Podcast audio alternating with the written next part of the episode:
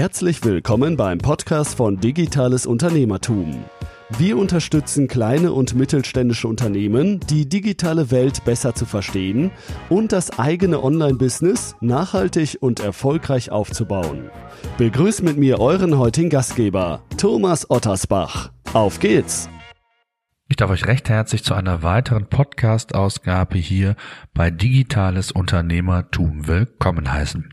Bevor es so richtig mit der Podcast-Episode losgeht, ein kurzer Hinweis auf unseren neuen Zuhörerservice.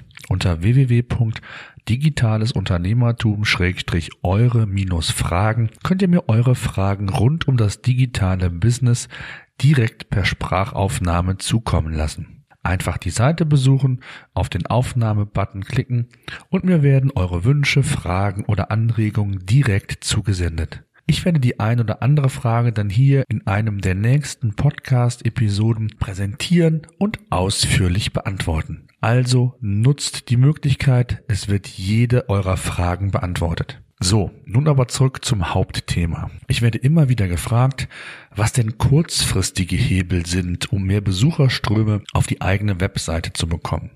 Auf der einen Seite kann man natürlich bei vorhandenem Budget Gelder in die klassischen Online-Marketing-Kanäle investieren und über diesen Weg Besucherströme für die eigene Webseite generieren. Das soll aber heute nicht unser Thema sein. Vielmehr möchte ich euch heute einen Tipp an die Hand geben, mit dem ihr höhere Besucherströme erzielen könnt. Und zwar nicht nur kurzfristig, sondern im besten Fall auch länger. Das Schalten von Werbung ist kurzfristig ausgerichtet. Wenn das Budget verbraucht ist, hören die Besucherströme auf. Für viele kleine und mittelständische Unternehmen kein nachhaltiges Konzept, um seine Webseite bekannt zu machen, da es meistens an entsprechenden Werbebudgets fehlt mit einer Subdisziplin praktisch aus dem Suchmaschinenoptimierungsbereich. Hier bewegen wir uns gerade in dem Bereich der On-Page-Optimierung möchte ich euch zeigen, wie man mehr qualifizierte Besucher auf die eigene Seite bringen kann. Und zwar geht es um das Thema Snippet-Optimierung. Jetzt fragt sich der ein oder andere von euch sicherlich, was sind denn Snippets? Ein Snippet ist einfach gesprochen euer organischer Sucheintrag bei Google, der erscheint, wenn bei Google nach einem bestimmten Keyword gesucht wird. Das Snippet besteht in der Regel aus dem Titel, der URL und einer kurzen Beschreibung.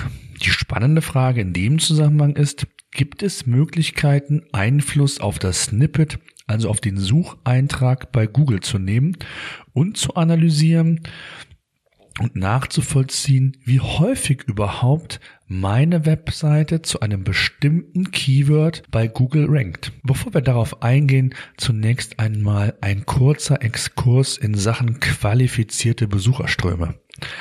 Eine Möglichkeit, insbesondere für regional tätige Unternehmen, ist der Eintrag bei Google My Business. Hier haben wir bereits eine komplette Podcast-Episode zu gemacht und aufgezeigt, wie wichtig und sinnvoll die Nutzung des Services von Google ist. Wer die Folge verpasst hat oder noch einmal nachhören möchte, findet diese in unseren Show Notes, die für diese heutige Podcast-Episode unter www.digitales-unternehmertum-031 zu finden sind. So, kommen wir zurück zum Snippet und der Optimierung ja, ihr könnt Einfluss auf jeden Sucheintrag bei Google nehmen. Und ja, es ist sogar nachvollziehbar, wie häufig eure Seite im organischen Suchbereich eingeblendet wurde. Und wie häufig auf euren Sucheintrag sogar geklickt wurde. Und das auf Keyword-Ebene, also für jedes Keyword und für jede URL, mit dem ihr bei Google rankt, ist das nachvollziehbar. Die Basis für diese Leistungswerte und diese Informationen ist die Google Search Konsole, zu der ich ebenfalls schon eine sehr ausführliche Podcast-Episode umgesetzt habe. Die Search Konsole solltet ihr auf jeden Fall einsetzen. Sie bietet wesentlich mehr als diese Informationen. Deswegen nenne ich sie gerne immer das meist unterschätzte Tool, da viele, viele Webmaster es einfach nicht nutzen. Was die Search-Konsole an dieser Stelle alles kann, setze ich einfach mal voraus. Wenn ihr mehr darüber erfahren wollt, hört wie gesagt in die entsprechende Podcast-Episode rein. Tja, fassen wir nochmal zusammen. Wir erhalten in der Search-Konsole, also zu jedem Sucheintrag, der bei Google von uns vorhanden ist, Leistungsdaten zu jedem Keyword und zu jeder URL. Darüber hinaus seht ihr sogar, wie häufig ein Klick auf den Sucheintrag, also auf den Snippet erfolgt ist. Das ist Voraussetzung, um überhaupt valide Analysen umsetzen zu können und mögliche schlechte Snippets von besseren oder guten Snippets zu unterscheiden. Für die Analyse der Snippets nutze ich das SEO-Tool von PageRangers. Unter pagerangers.com könnt ihr das Tool 14 Tage lang kostenlos testen.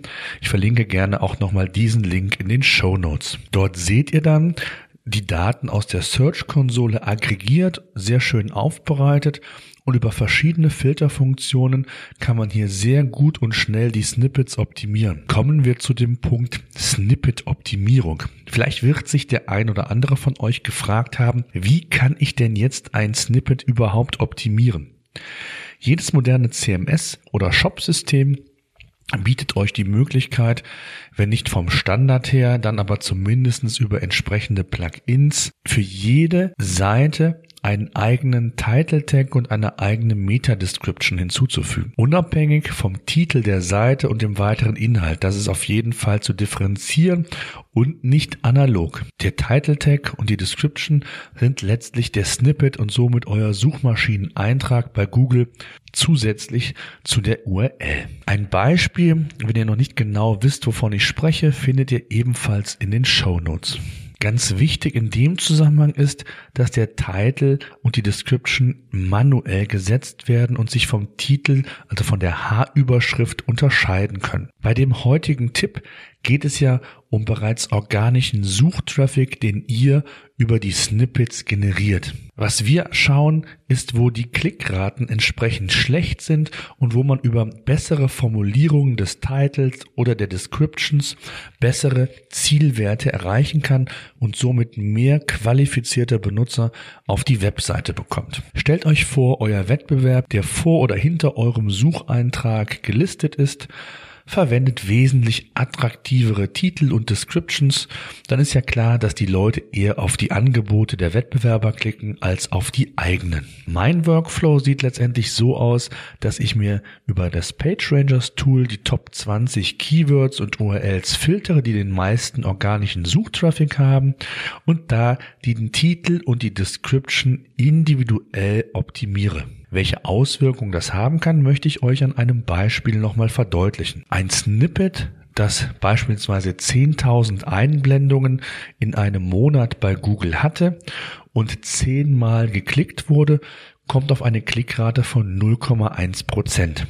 Das ist ein sehr, sehr schlechter Wert und hier gilt es, entsprechende Optimierungen umzusetzen.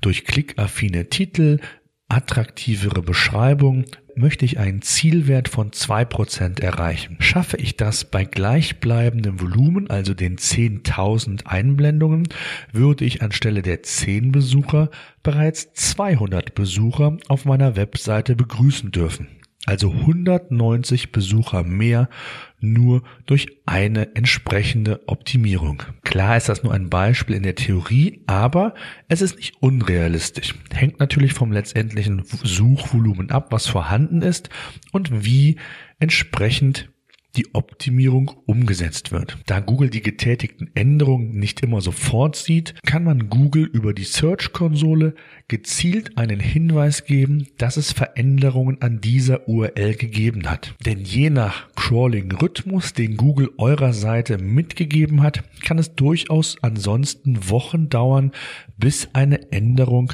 von Google erkannt wurde.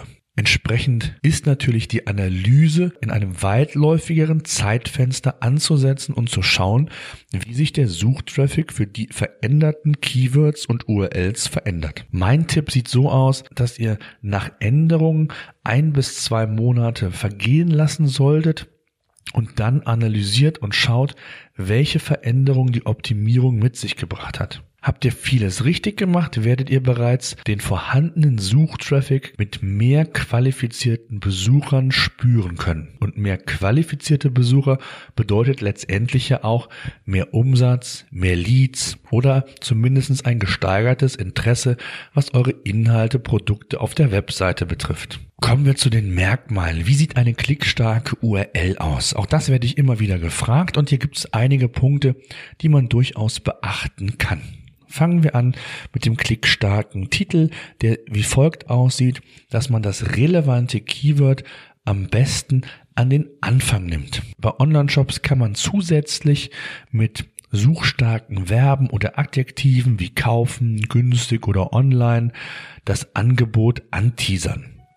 Beispielsweise gelbe Sneaker jetzt online kaufen und nicht vielleicht den Titel, den viele immer wählen, jetzt online gelbe Sneaker kaufen. Das ist ein Unterschied, denn das relevante Keyword sollte, wie bei meinem Beispiel, am Anfang stehen. Der Titel sollte zum Klicken anregen und sollte sich im besten Fall auch von der Konkurrenz abheben. Die eigene Marke sollte man im Titel nur dann verwenden, wenn sie auch eine gewisse Bekanntheit hat und somit auch zum Klicken animiert. Was die Länge des Titels angeht, müsst ihr aufpassen. Bei Google werden circa 70 Zeichen als Titel verwendet. Die tatsächliche Länge ist je nach verwendeten Buchstaben aber relevant. Das heißt, die 70 Zeichen ist die Faustformel und letztendlich hängt die tatsächliche Länge oder der tatsächliche Platz von den verwendeten Buchstaben ab. Das heißt, wenn ihr ein i nutzt, ist der Platz mehr, als wenn ihr verschiedene Wörter mit Ws verwendet. Google hat hier eine dynamische Titelangabe, die kann schon mal zwischen 65 und 71 oder 72 Zeichen variieren. Auch das solltet ihr unbedingt beachten und auch hier helfen euch Tools wie beispielsweise das von PageRangers. Kommen wir zu den Merkmalen einer klickstarken Description. Eine klickstarke Description macht auf das Suchergebnis aufmerksam. Der Nutzer soll schnell verstehen, um was es geht. Das heißt, es sollen keine langen Sätze, sondern kurze Sätze verwendet werden. Oftmals scannt der Suchende nur nach bestimmten Begriffen und schaut sich längere Sätze gar nicht erst an. Im Optimalfall beinhaltet die Description euren USP bzw. den eures Produktes und hebt sich so von der Konkurrenz ab. Je konkreter die Argumente, desto besser und überzeugender ist der Sucheintrag auch für euren Leser bzw. für den Nutzer der Suchmaschine. Ganz wichtig, das gilt sowohl für Titel als auch Description, versprecht nichts, was ihr nachher auf der Seite nicht halten könnt. Das ist ganz wichtig, damit der Nutzer nicht enttäuscht auf eure Seite geht und dann dann diese sofort wieder verlässt, weil er das angekündigte auf eurer Seite entsprechend nicht finden konnte. In der Description könnt ihr auch einen sogenannten Call to Action verwenden. Zum Beispiel jetzt downloaden, jetzt kaufen jetzt in den Newsletter eintragen. Die wichtigsten Keywords und Inhalte sollten im ersten Teil der Description vorhanden sein, denn auch diese ist genau wie der Titel begrenzt. Und zwar auf 156 Zeichen. Und dabei sind 91 Zeichen in der ersten Zeile und die restlichen Zeichen dann in der zweiten Zeile. Achtet darauf, dass der Titel nicht zu kurz ist, aber auch nicht zu lang. Denn dann wird er wieder durch drei Punkte abgeschnitten und mögliche relevante Informationen gehen dem Suchenden verloren. Tja, das waren so die wichtigsten Faktoren, Merkmale, wie eine Description, wie ein Titel aussehen sollte. Ich hoffe, ihr habt verstanden, wie wichtig und sinnvoll eine Snippet-Optimierung sein kann. Das heißt, Achtet darauf, dass ihr zu jedem eurer Seite manuell einen separaten Titel und eine Description setzt. Lasst die Finger von selbst generierten Titeln oder Description. Auch da gibt es Hilfestellungen und entsprechende Plugins, von denen halte ich aber sehr, sehr wenig. Solltet ihr keinen Titel und keine Description verwenden, wird Google das selbst versuchen und zwar aus dem ersten Drittel eures Inhaltes. Und ihr könnt euch sicherlich denken, dass das selbst gebastelte, auch wenn Google immer besser und immer mehr versteht, nicht immer hundertprozentig und optimal ist und man sich nicht wundern muss, wenn man trotz guter Rankings relativ wenig qualifizierte Besucher auf den eigenen Seiten begrüßen kann, weil die Klickrate entsprechend schlecht ist. Wie immer werde ich das Thema auch in unseren Shownotes nochmal ausführlich für euch zusammenfassen.